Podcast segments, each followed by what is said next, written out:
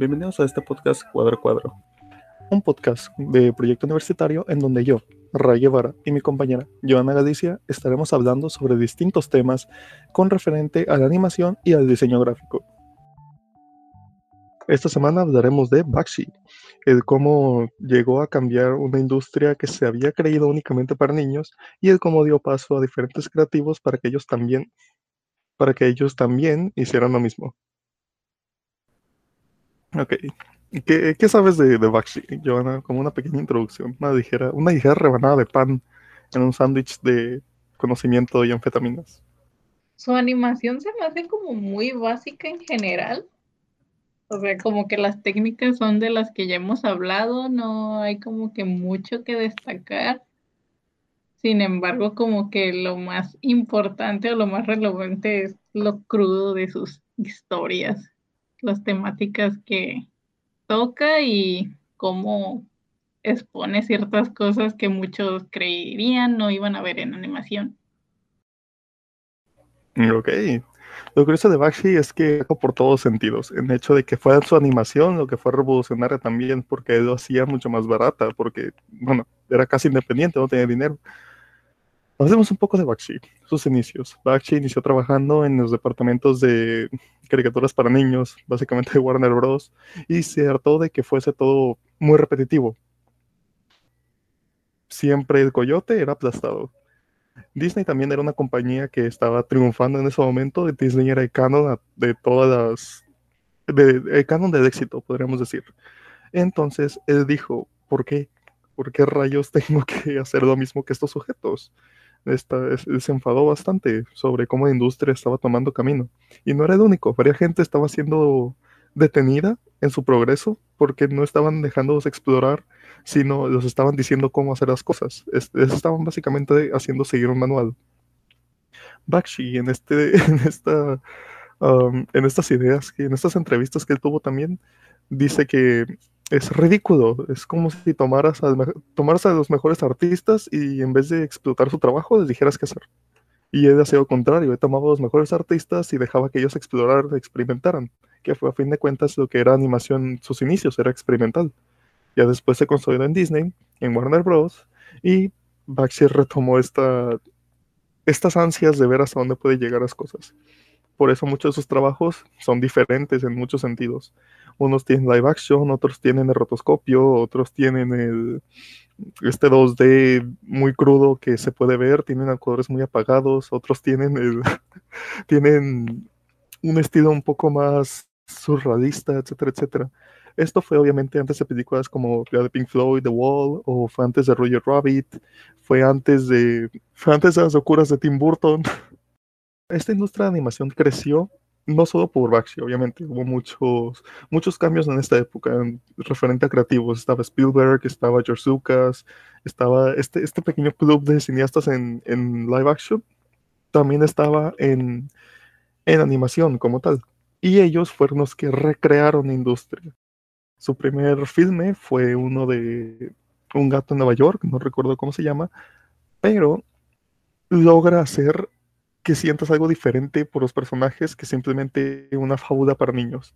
Es crudo, tiene desnudez, tiene muerte, tiene sangre por todas partes y logra darte una sensación de que es algo diferente. Imagínate en la época, sería algo completamente revolucionario.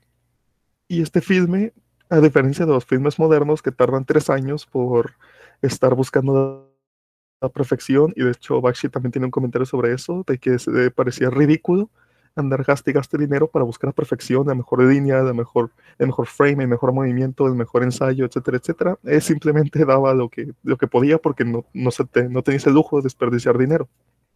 Entonces, dicho y hecho, este, este filme fue diferente en muchos sentidos. Fue, él desafió cada regla cada regla la rompió, la cambió. Estos filmes que tardaban tres años, Bakshi logró hacer ocho películas en once años, que eso es, es radical en muchos sentidos. Y los animadores, como ya dije que él mencionó, buscan usualmente la mayor perfección en su trabajo, mientras que él buscaba que hubiera un trabajo. Mientras él buscaba que hubiera experimentación, que la gente con la que él trabajaba liberara su potencial real que poseían. a fin de cuentas por algo los contrataba, porque él veía que ellos podían hacer más por la industria que simplemente seguir un manual.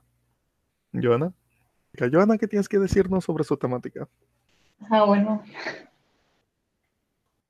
Pues las temáticas de su película eran, eran una combinación de realista y al mismo tiempo no. Porque muchos personajes a veces se tenían como que todas las cosas malas que te podían pasar le pasaban al personaje principal de alguna de sus películas. Y era como que este tipo es como ese personaje de Disney que según le sale todo mal, el de la ley de Murphy. Pero en versión triste y con muchas tragedias. De Murphy versión triste. ah, sí, o sea, los personajes tienen las peores historias posibles y se encuentran con los peores personajes posibles y sus amigos tienen los peores trabajos posibles. Como casi es como una sátira a la vida trágica de un estadounidense. Es triste. Menciona una de las escenas más raras que hayas visto en solo esa película que has visto de él o escenas que dijiste que está pasando aquí. Ok, de hecho, una de las películas que más se me viene a la mente es la de Fire and Ice. Una de las partes donde más se me pegan en la mente es el cómo viste a sus personajes, que estaban casi desnudez, la mayoría. Y bueno, a pesar de estar en el frío absoluto o en un volcán, usaban eh, relativamente muy poco en ellos. Ok, entonces, una de las cosas que leí es que mostraba todas estas temáticas extremistas y estas situaciones reales que al mismo tiempo son surreales porque quería darle un poco de realidad a lo que era la animación, ya que pues estaban, todo el mundo estaba acostumbrado a estas animaciones de Disney o de Warner Bros., donde estaban estos animalitos que también hablaban, pero cantaban y eran súper felices y eran como adolescentes blancos con vidas felices. Y él quería mostrar que todo, no todos en el mundo eran adolescentes blancos con vidas felices. Y luego está Disney, que hay una chica que sufre y de repente llega alguien y le ayuda a solucionar todos sus problemas y él quería demostrar que eso no pasaba. Quería reflejar la vida de las personas normales, pero pues también a veces exageraba porque pues lo, como dije, todo lo malo que podía pasar te lo juntaba a un solo personaje. Entonces también era un poco quitaba un poco de la realidad todo eso porque el personaje sufría por cosas muy extremas que no piensas que te pasarían al mismo tiempo, ni siquiera pensarías que le pasarían a la misma persona.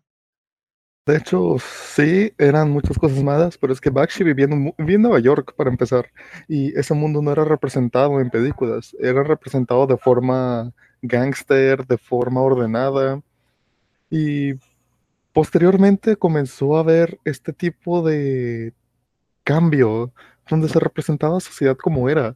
recordemos en Taxi Driver, es donde se ve realmente lo traumada que es una persona, pervertida que puede llegar a ser.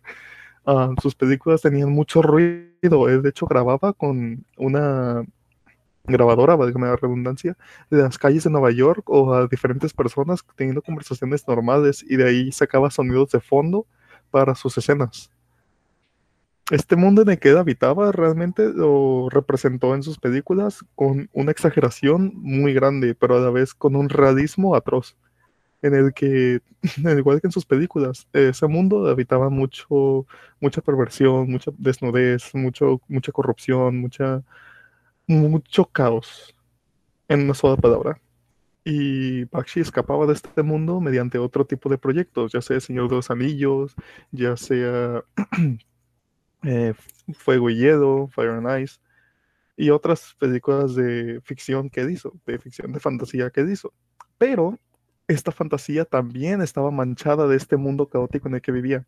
El Señor de los Anillos tiene un tono no infantil, tiene un tono mucho más maduro, podemos ver las diferentes escenas, como ese color apagado, como los personajes con rotoscopio le dan un sentido más vivo al mundo. en un sentido más cruel incluso, tanto que así que la, búsqueda de Frodo para entregar el anillo durante esa primera parte se siente más pesada que en la película moderna. Esos son los temas que Bakshi tocaba más que nada. No es una historia para niños, no es un punto A, punto B y de paso todos felices. Es una historia un poco más dura de digerir. No, no es más dura de digerir. Es una historia un poco más... Es una historia más madura. Es un modo de contar historias diferente, más experimental y más realista, con sus obvias exageraciones. Algo chistoso es que es como que todas estas temáticas que son como que muy fuertes las mostraba como que, ay, es algo que pasa cada rato, como que vas por la calle y matan a alguien y es como que, ay, X. Por ejemplo, este, salen muchos personajes femeninas que parecieran tener cierto trabajo de acompañante y no era como que nunca se mencionaba ni nunca se centraba en eso, pero con solo ver su apariencia y su vestimenta era como que mm, esta, esta chica podría ser una acompañante, pero nunca se mencionaba y era como que, ah, sí, hablo con ella, es mi amiga, como si nada. ¿Ves? Esto hace que el mundo cobre un, un, sentido más, más horrendo, podríamos decir. Checa, el hecho de que maten a alguien en cada esquina te hace decir, ¿qué está pasando con este mundo? Voy caminando y me, me, pueden matar. El hecho de que haya tantas prostitutas te está diciendo qué está pasando, por qué, por qué está ocurriendo esto, por qué tanta prostitución, tanta corrupción. El hecho de que sus amigos se la pasen en, en bares oscuros, el hecho de que el único escape sea fumar en el tejado, como en sus películas, te, hace entender que este mundo no es habitable. Incluso el sonido de fondo, eh, se escucha tráfico, se escucha gente hablando, discusiones políticas en todas partes. No es que lo normalice, es de que lo exhibe de cierta manera. Este mundo no es normal. Este mundo está demente, pero no se da cuenta que lo está. Bueno, el mismo hecho de que exponga así al mundo es lo que hizo que surgieran muchas controversias porque como siempre estarán los dos lados, como digamos también en cualquier tipo de protesta, y habrá la gente que habrá pensado de, oh, sí, es justamente lo que pasa en este lugar, más los neoyorquinos, ¿no? De, oh, sí, eso me pasó la vez pasada, la semana pasada justo vi cómo mataron a alguien. No sé, pero hubieron personas que probablemente sí pensaron, oh, sí, esto los representa, mientras otras personas eran el lado de, esto nos representa mal, solo está mostrando lo malo, que es como te digo, como en cualquier tipo de protesta. Y podría decirse que fue una, no de sus mayores controversias, porque trajo muchas controversias por lo mismo de la temática, pero era como que uno de los problemas que la gente tenía con él. Otra cosa que también podría ser controversial y que bueno, de hecho sí era controversial, eran cómo representaba físicamente a los personajes, sobre todo a los femeninos, ya que había demasiada desnudez, sobre todo de los personajes femeninos, incluso cuando estos personajes tenían ropa podían notarse sus pezones o cosas así, que pues también era algo controversial porque también por el año en que salían estas películas todavía no se entendía muy bien o no se tenía muy bien este concepto de que la animación también podía tener temas solo para adultos.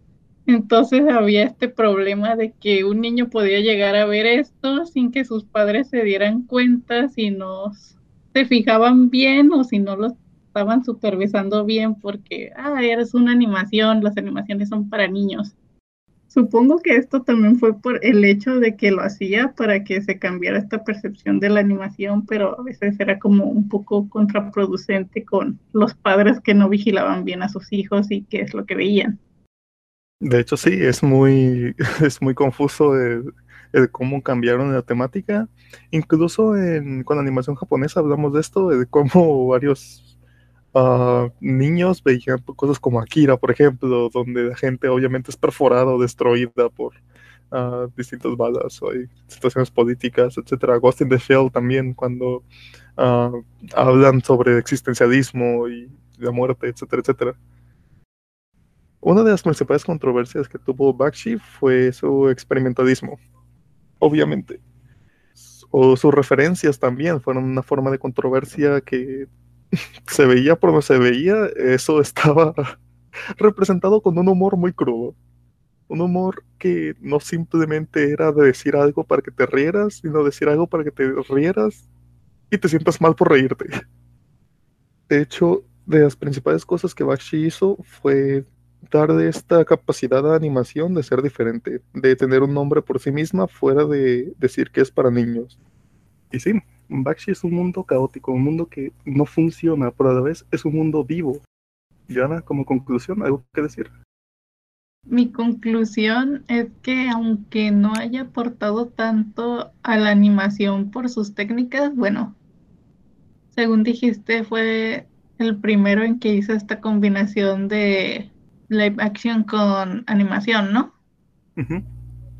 Ok, pero aparte, aparte de eso, eso sí fue una buena aportación, pues podríamos decir que no aportó demasiado a la animación, ya que seguía como que estas reglas básicas para animar, pero más que nada lo que aportó es a la forma de hacer películas, ya que, como dijimos antes, bueno, una hora todavía está, es un poquito discutible, pero al principio en la animación en Estados Unidos se consideraba solo para niños y toda la gente que veía algo animado algo en caricatura pensaba, oh, esto es apropiado para un niño porque es contenido para niños. Y fue como de los pioneros en decir o comunicar de, no, esto no es solo para niños, esto también puede ser entretenido puede ser algo solo para adultos y no necesariamente por ser animado o por no ser hecho con personas reales quiere decir que tenga que ser para niños. Bakshi tenía esta, este modo de pensar muy importante de no hagas una caricatura para todos. Sí, en resumen, resumiendo todo, no fue tan conocido y muchas personas no lo tienen tan contemplado cuando hablamos de animación o cuando se habla de animación, pero lo poco que hizo lo hizo bien y marcó una diferencia porque podríamos decir que también él inspiró a que se hicieran todas estas películas caricaturizadas con temáticas adultas como la fiesta de las salchichas o caricaturas como Soap Park, Happy Tree Friends. O incluso animaciones como Studio Ghibli, que no son solamente para niños, sino que también tratan temas de adultos. Tratan estos temas de la vida, la muerte, la guerra, etcétera, etcétera, pero lo tratan con sutileza. Hay que recordar que no, estilo Bakshi no simplemente es tomar la violencia, sino mostrar la violencia de forma para que el público la vea. Y con esto cerramos este penúltimo episodio el siguiente hablaremos de las nuevas tendencias. Obviamente no podemos abarcar todo el mundo, así que nos concentraremos en las más populares. Y Joana, ¿aprendiste algo nuevo hoy? Pues hoy no, pero ayer sí, porque ayer fue cuando lo investigué. ah, que se quede eso, por favor. Y bueno, eso sería todo. Hasta la próxima.